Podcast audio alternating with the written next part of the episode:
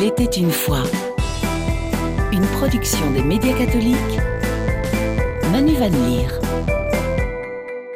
Bonsoir, merci de nous rejoindre dans Il était une fois, dimanche dernier. Le pape a terminé un voyage de six jours en République démocratique du Congo et au Soudan du Sud. Pour décrypter ce voyage et la situation sociale au Congo, j'ai le plaisir de recevoir aujourd'hui Vincent Delcor, directeur de la rédaction de Catobel, et Marty Walls, théologien et agent de développement. Bonsoir messieurs. Bonsoir. Bonsoir à tous. Dans cette émission, nous reviendrons sur les moments clés de ce voyage, mais aussi sur les paroles fortes prononcées par le pape François. Puis nous évoquerons avec vous, Marty Walls, les violences qui s'intensifient à l'est du Congo. Vous êtes rendu sur place le mois passé et vous revenez avec un constat alarmant. Le nombre de personnes déplacées suite aux violences perpétrées par des groupes armés augmente. On en parle donc dans la seconde partie de cette émission. Vincent Delcor, ce voyage en République démocratique du Congo et au Soudan du Sud était prévu l'année dernière, mais il avait dû être reporté en raison de l'état de santé du pape. Dans quel contexte le pape a-t-il entrepris ce voyage et que pouvait-on en attendre? Oui, un voyage très attendu, effectivement d'autant plus attendu qu'il avait été euh, reporté. L'attente de ce voyage est aussi liée à, ce que représente le simple fait pour un pape de voyager. Hein. Je dirais depuis quelques décennies, depuis Paul VI déjà, qui a commencé à faire des voyages, et puis euh, avec l'un de ses successeurs, Jean-Paul II, les voyages sont, devenus vraiment euh, un moyen d'action et un moyen d'influence aussi pour les papes. Et François s'engage pleinement dans cette politique. C'était déjà le 40e voyage apostolique du, pape François, euh, qui est en fonction depuis 10 ans, donc ça fait une moyenne de, de 4 voyages par an. Euh, avec la pause Covid euh, qui a ralenti un peu le rythme, ça, ça, montre que François voyage beaucoup. C'est intéressant de voir aussi les lieux dans lesquels il voyage. Hein. Finalement, pas tellement dans les grandes capitales occidentales traditionnelles habituelles, mais le choix des lieux effectués par François et par ses équipes est vraiment significatif aussi du message qu'il veut faire passer. On sait que c'est un pape des périphéries, hein. lui-même vient non pas d'Europe mais d'Argentine. Il ne cesse d'inviter les gens à aller aux périphéries, y compris sur le plan géographique, et donc à aller y compris dans des régions plus pauvres du monde. Et donc c'est clair que le Congo apparaissait comme un choix finalement assez évident dans le sens où c'est euh, c'est l'Afrique et c'est surtout le, pays le plus, le plus grand pays catholique d'Afrique. Hein. Population nombreuse qui attendait ce pape. Et puis, évidemment, un pays déchiré par la violence, euh, à la fois depuis très longtemps, mais, mais singulièrement ces derniers mois. Un pays aussi qui attend des élections, ce sera pour la fin de l'année. Donc tout ça, ça donnait quand même un contexte assez particulier à ce voyage du pape. Les observateurs ont qualifié ce voyage d'historique. Et alors au premier jour de ce voyage, le pape s'est présenté devant les autorités civiles à Kinshasa avec un discours très engagé. Vincent Delcor et Marty Walls, que retenez-vous de ce discours? Oui, un discours très engagé parce que c'est un pape engagé. Hein. C'est un pape qui n'est pas seulement un chef euh, spirituel qui parlerait euh, au cœur et à l'esprit, mais c'est un, pape politique euh, qui est bien conscient que avoir la foi, être chrétien, ça a des implications sur l'ensemble de la vie, sur l'ensemble des actes et notamment dans la vie sociale et politique. Euh, moi, j'ai été très frappé effectivement par ce discours euh, prononcé au, Palais de la Nation de Kinshasa. Un discours qui s'adresse en fait à tout le monde. Hein. Il s'est pas adressé seulement aux Congolais, il s'est adressé au monde entier. C'est frappant aussi, pour faire le lien avec ce que je disais il y a quelques instants, c'est quand François voyage, il nous emmène dans ses bagages. Grâce à ses déplacements, il invite le monde à regarder une situation. Euh, et c'est vraiment ce qu'il fait, et notamment à travers ce discours. Ce qui est frappant dans ce discours, c'est notamment le fait qu'il s'adresse effectivement à chacun. Il s'adresse avec des mots assez durs à chacun. Hein. Il, renvoie euh, différents acteurs à leurs responsabilités, évidemment les acteurs économiques euh, occidentaux notamment, dont il accuse de piller le, Congo, la communauté internationale par rapport à laquelle il dit ben, cette communauté ne peut pas se résigner à la violence dans ce pays des allusions aussi euh, plus, plus discrètes, mais, mais qui étaient bien là vis-à-vis des, élites politiques locales. Mhm. Hein, il euh, n'y a pas eu de noms qui ont été cités, mais, mais, mais c'est clair qu'on aura compris que ceux qui sèment la, la violence euh, au Congo ou, dans, ou depuis les pays voisins étaient clairement visés par le message du pape. J'ai trouvé aussi assez intéressant de voir qu'il s'adressait aux chefs spirituels et religieux, à ceux qui, qui manipulent un peu la religion. Et on sait que la question de la religion, euh, avec le, le, boom aussi de, de, certaines églises évangéliques, est une question qui n'est pas anodine au, Congo. Et donc il a invité bah, les religions à ne pas se faire sectaires, à ne pas chercher à recruter les gens, mais, mais à, à, montrer la voie vers, le vrai Dieu. Et finalement, le seul qui, qui n'en a pas pris pour son glade, c'est finalement le peuple congolais. Euh, dont il a fait l'éloge, mais qu'il a aussi invité à prendre ses responsabilités. Donc un, un, discours qui met debout. Hein, il a vraiment invité ces Congolais à, prendre leur destin en main, mais surtout euh, ces accusations quand même assez lourdes vis-à-vis de, de, tous ceux euh, qui placent ce peuple congolais dans une situation de, de dépendance ou de violence. Marty Walsh, vous m'avez dit également que vous trouviez vraiment ce discours remarquable. Tout à fait. Hein. C'est jamais que j'ai entendu un, un discours si politique, mais dans le bon sens, hein, qui concerne, disons, la vie en commun, hein, qui concerne directement la situation et le sort des millions de gens à l'est du Congo. Hein, Rappelons-nous hein, qu'il a parlé, disons, d'un génocide oublié, hein, euh, oublié par l'Occident, par les, par les différents pays qui a déjà coûté la vie à entre 5 et 6 millions de gens hein, les, les, 25 ans passés. Hein. Alors il a vraiment, de façon très engagée, parlé de cette situation en disant, écoute, euh, les gens doivent vivre, doivent pouvoir cultiver les fruits de, leur terre hein, et ne pas que ça soit volé par les pays voisins, hein, ôter vos mains, hein, disons, du, du, du, Congo. Et il a parlé de cette façon aussi de la souveraineté du pays et des territoires hein, qui est bafoué pour l'instant. Je vais lire une petite citation. Le pape s'est lamenté sur euh, l'attitude de la communauté internationale. Cette communauté internationale s'est presque résignée à la violence et au sang qui coule dans ce pays. Il faut, dit-il, que l'on sache ce qui se passe ici. Il faisait état des millions de morts durant ces violences. Il y a le président euh, Félix Tshisekedi qui a lui aussi présenté une analyse très critique finalement des 30 dernières années où il explique, à la faveur de l'inaction et du silence de la communauté internationale, plus de 10 millions de personnes ont déjà été arrachées à la vie. Félix Tshisekedi dénonce les atrocités dont est victime la population. Il dit d'innocentes femmes, même enceintes, sont violées et éventrées, des jeunes gens et enfants égorgés, des familles, des vieillards ainsi que des enfants condamnés à braver la fatigue et l'épuisement afin d'errer hors de leur maison à la recherche de la paix en raison des exactions commises par ces terroristes au service des intérêts étrangers. Vincent Delcor et Marty Walls, comment analysez-vous ces propos très durs finalement du président Tshisekedi? Oui, ils sont, ils sont durs des deux côtés, mais ils sonnent sans doute un peu différemment hein, d'une voix ou, de l'autre, de la part de, du pape qui, on a le sentiment qu'il est là en défenseur du bien commun, en défenseur du peuple, en défenseur de, de, des opprimés. Alors évidemment, l'Église a aussi quelque part, si on veut, peut-être des, intérêts dans la région, mais mais c'est pas de euh, ce positionnement-là qui était celui du pape. C'est vraiment l'apôtre de la paix. Hein, je, crois que qu'il l'a vraiment montré. Et donc il y a, a, y a, une cohérence, une, portée dans ce discours qui, qui peut vraiment toucher des cœurs. Tshisekedi, bah, il est quasiment en campagne. Euh, il est là depuis quelques années déjà, mais, son bilan n'est quand même pas glorieux hein, en termes de réduction de la violence, singulièrement à l'Est. Et donc, bien sûr que, enfin, c'est assez légitime et pertinent qu'il condamne la violence, mais on, l'attend davantage sur euh, sur le terrain. Et on a parfois le sentiment que, effectivement, ce qui, ce qui le préoccupe surtout, c'est la fin de l'année, c'est la possibilité d'être réélu. On aimerait peut-être davantage d'actes que, que de paroles dans son chef. Alors, il y a plusieurs parties prenantes hein, et qui ont chacune une partie de la responsabilité. Commençons hein, avec du côté congolais. Bon, par exemple, hein, leurs forces militaires ne sont pas capables hein, euh, de, de, se mettre debout et de lutter effectivement contre ces, ces, ces milices, contre ces rebelles. Hein, donc, par la corruption, etc.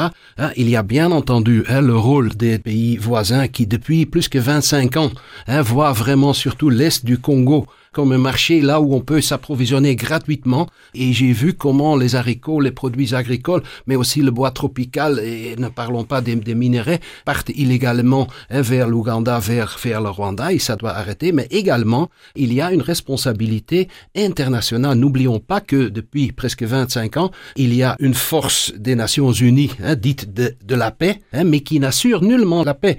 Il y a 13 000 militaires, ça a un coût annuel de 1,5 milliards de dollars, mais ces gens ne font que observer, observer les massacres, et la misère, la violence à cette population. Parce que leur mandat ne permet pas d'intervenir? Ah ben, Leur mandat dit que vraiment ils peuvent protéger hein, la population dans le cas où ils sont en, en danger. Hein, donc ce mandat implique vraiment hein, des actions aussi offensives vis-à-vis -vis des milices pour autant que ça défend, disons, la population. Mais on a vu plusieurs massacres, des centaines de personnes, et là où ils se limitent à observer, à écrire des rapports, hein, alors ce qui fait vraiment un certain sentiment de ras-le-bol de la population. Il y a depuis plusieurs mois aussi une force de la communauté de l'Afrique de l'Est, hein, surtout des Kenyans qui sont venus, mais eux aussi ne font que observer le retrait des milices selon l'accord hein, international, selon les promesses, hein, disons, de ces milices, mais qui, ces promesses ne sont pas tenues.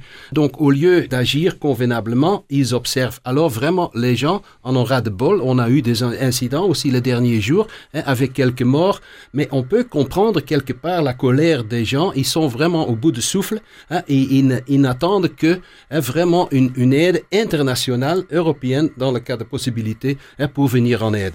Le pape François a aussi fustigé la corruption, l'impunité la manipulation des lois et de l'information. Marty Walls, vous avez effectué de très nombreuses missions dans plusieurs pays d'Afrique, dont la République démocratique du Congo, le Sud-Soudan également.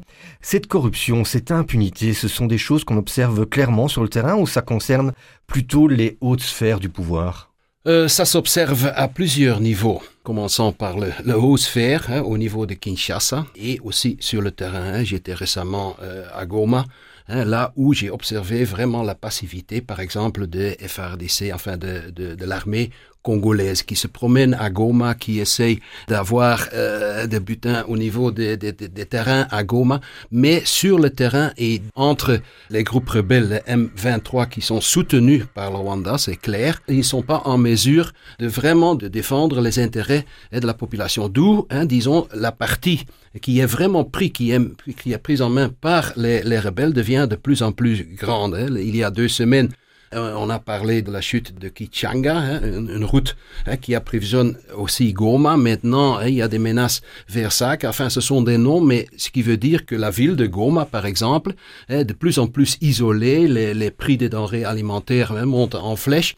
Et une bonne partie, disons, de cette région est occupée par ces rebelles appuyé par des pays voisins, ce qui a provoqué hein, quand même le déplacement de, pour l'instant, déjà plus que 520 000 personnes déplacées qui cherchent refuge vers, vers Goma, qui sont le long de la route, qui survivent vraiment hein, dans des situations pitoyables, sans une aide internationale. Tout cela vraiment est une insulte et ça, ça, fait la rage, disons, de, de, de, la population hein, et surtout des pauvres victimes qui sont là dans la saison de pluie, qui essayent vraiment de survivre qui survivent à l'aide de bienveillance, disons, de la population de Goma et, la région. Marty Walls, dans le reportage de terrain paru dans le journal Dimanche, dans cette région de, l'Est du Congo, vous décrivez des camps de réfugiés où les biens de première nécessité manquent cruellement, vous venez de le dire, à commencer par la nourriture. Comment expliquer cela? Par euh, l'invasion, disons, des rebelles, l'approvisionnement est complètement coupé, d'où hein, le prix des denrées euh, monte en flèche. Et ce que j'ai constaté est quand même une solidarité inouïe de la population de la population de Goma qui, malgré ces, difficultés, euh, ne refuse pas d'aider, disons, ces, ces, ces, personnes déplacées qui sont installées le long de la route vers, vers Goma.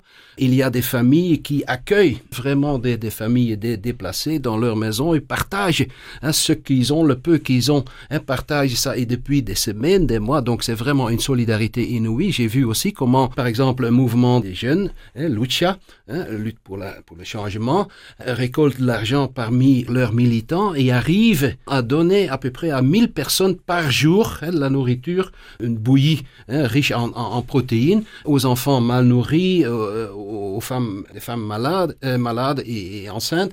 Hein. Donc vraiment, c'est une, c'est une solidarité inouïe, là où on doit constater que malheureusement, disons, les grands organismes internationaux manquent. Pour l'instant, il n'y a pas encore une, organisation en place pour bien accueillir hein, et donner des soins nécessaires aux déplacés qui arrivent.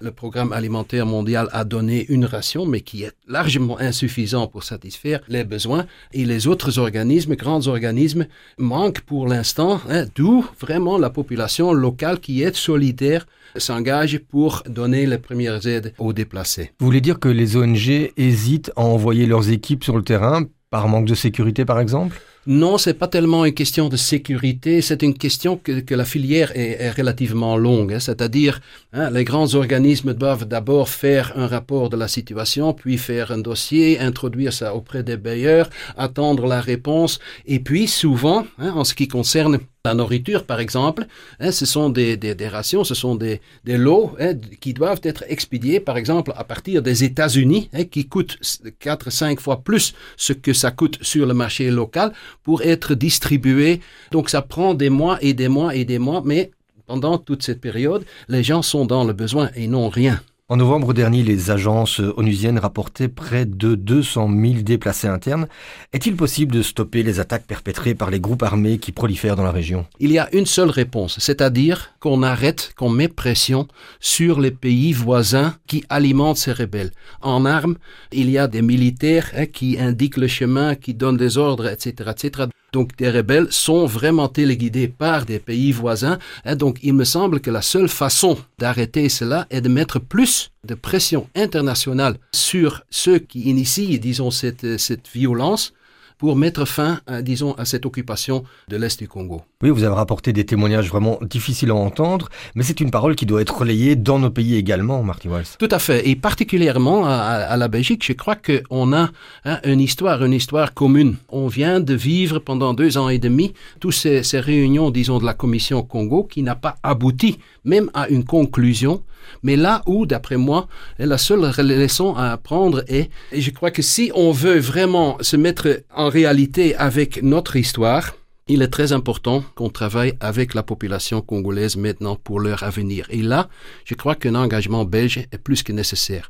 Au niveau diplomatique, et si nécessaire aussi vers un appui militaire. Je ne dis pas qu'il faut envoyer des militaires sur place, mais par exemple, dans le cadre de la formation d'une armée des militaires congolais dignes de ce nom, avec une certaine discipline, etc. Là, je crois que la Belgique peut faire la différence. Pour l'instant, ils ont un petit projet à Kindu, c'est à 1500 km, disons, de, de, de l'Est, avec une trentaine de militaires.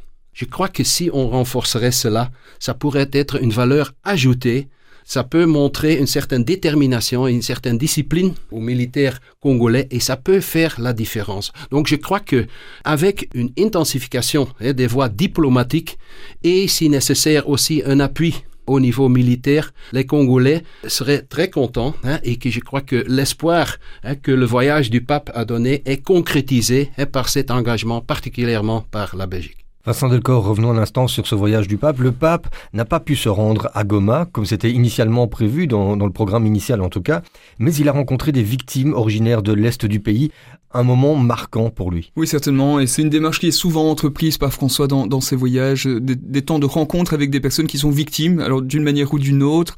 On sait notamment au Canada, il a rencontré des personnes qui avaient été victimes de l'œuvre euh, pseudo-civilisatrice de, certains missionnaires euh, ou de certaines congrégations chrétiennes cette idée d'un pape qui se met à genoux, d'un pape qui écoute, qui demande pardon ou qui pleure avec. Hein. Ça, c'est notamment une parole qu'il a utilisée lors, euh, lors de ses discours. Il a dit, ben, face à cette violence pareille, il n'y a pas grand-chose d'autre à faire que, que de pleurer avec vous.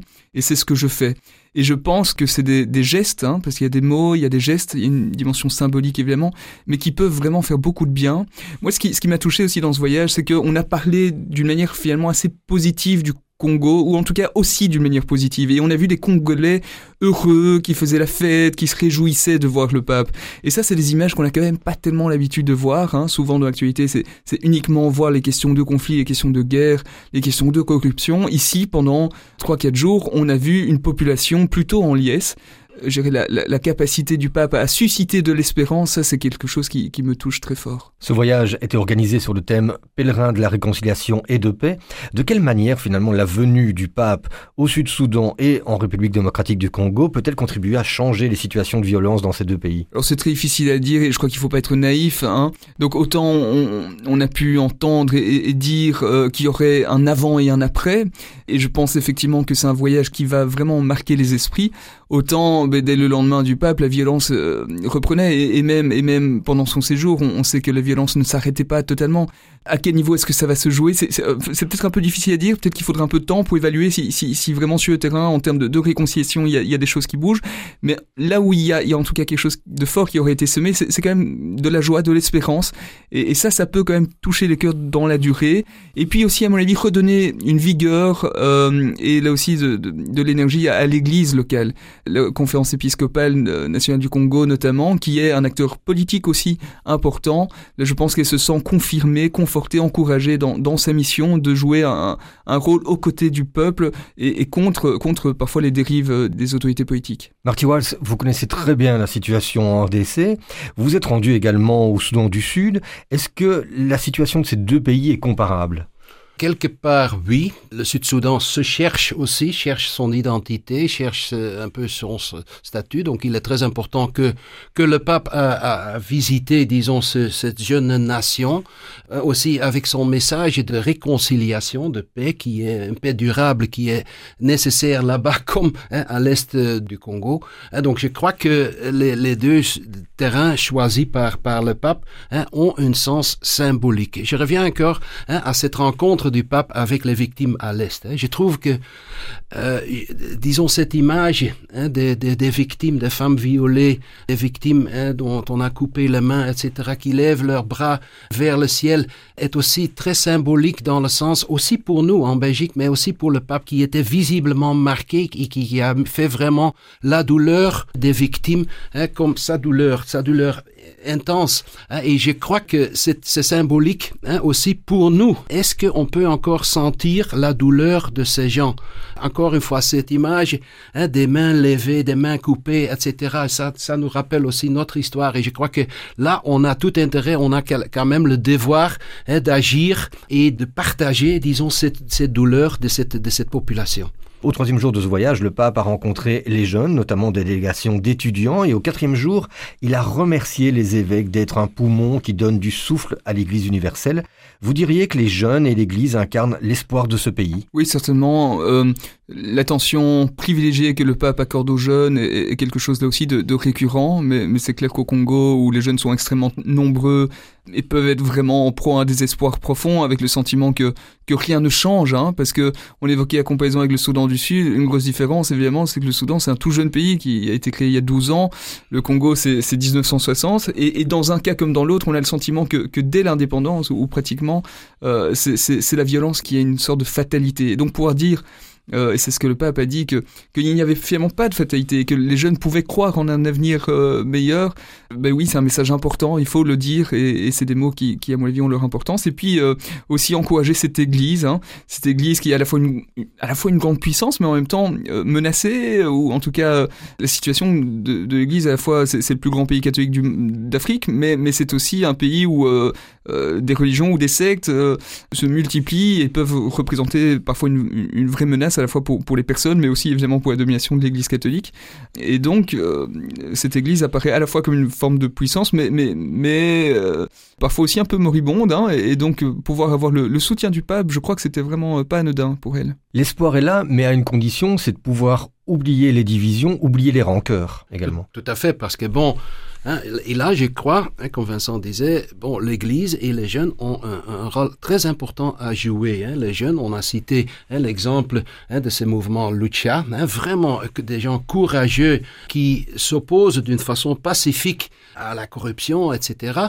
Donc là, c'est vraiment l'avenir et peut-être une alternative à cette ancienne classe politique qui se relaye tout en se remplissant les, les poches, mais aussi le, le rôle de l'Église est très important aussi pour l'avenir du pays. Hein, pensons hein, aux élections prévues pour le mois de, décembre. Bon, là, l'Église est quand même un, certain garant hein, que les, élections se fassent d'une façon transparente, comme on dit, mais qui n'est pas toujours respectée par la sensibilisation, disons, de la population sur leurs droits, par l'envoi des, observateurs, vraiment, c'est un processus démocratique qui souhaite, et que là aussi, euh, où, par exemple, dans le cadre de ce, voyage de pape, le cardinal Ambongo a empêché que le parti en pouvoir récupérait, disons, cette visite pour des, effets et des intérêts électoraux en disant, ah oui, bon, maintenant le président a reçu le pape, hein, donc les catholiques font euh, bien évidemment voter pour lui, disons, au mois de décembre. Là, euh, le cardinal Ambongo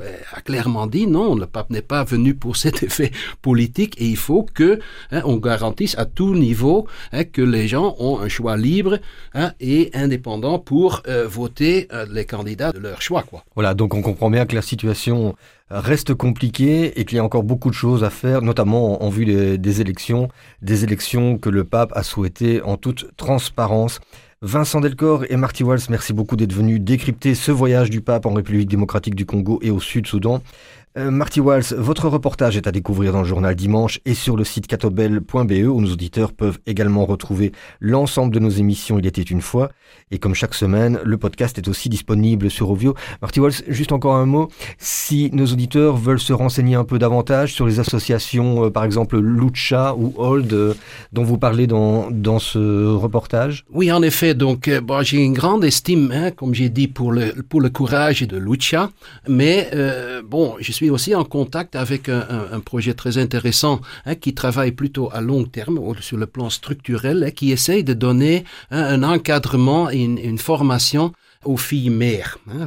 Vous, savez que les, les, les filles mères hein, sont souvent expulsées, disons, de l'école et de leur famille et n'ont pas la chance vraiment d'avoir une, une, une, formation. Donc le, le projet Holt hein, donne une, une, formation dans différents domaines, euh, restauration, art esthétique, euh, euh, cuisine, etc., etc. Et hein, ce qui est étonnant, que après, disons, cette formation, les filles se lancent et deviennent plutôt autonomes et prennent vraiment cette chance pour la vie à cœur pour devenir vraiment des femmes autonomes. Hein, alors, bon, si vous souhaitez plus d'informations, hein, donc vous pouvez aller sur le site euh, soit de Lucha de www.luchacongo.org hein, ou bien pour Holt, hein, c'est www.holt, drc.org. Donc plus d'informations là-bas. Merci. HOLD.org. Merci beaucoup Marty Walls, merci également Vincent Delcor et merci à tous de nous avoir suivis. À très bientôt, au revoir.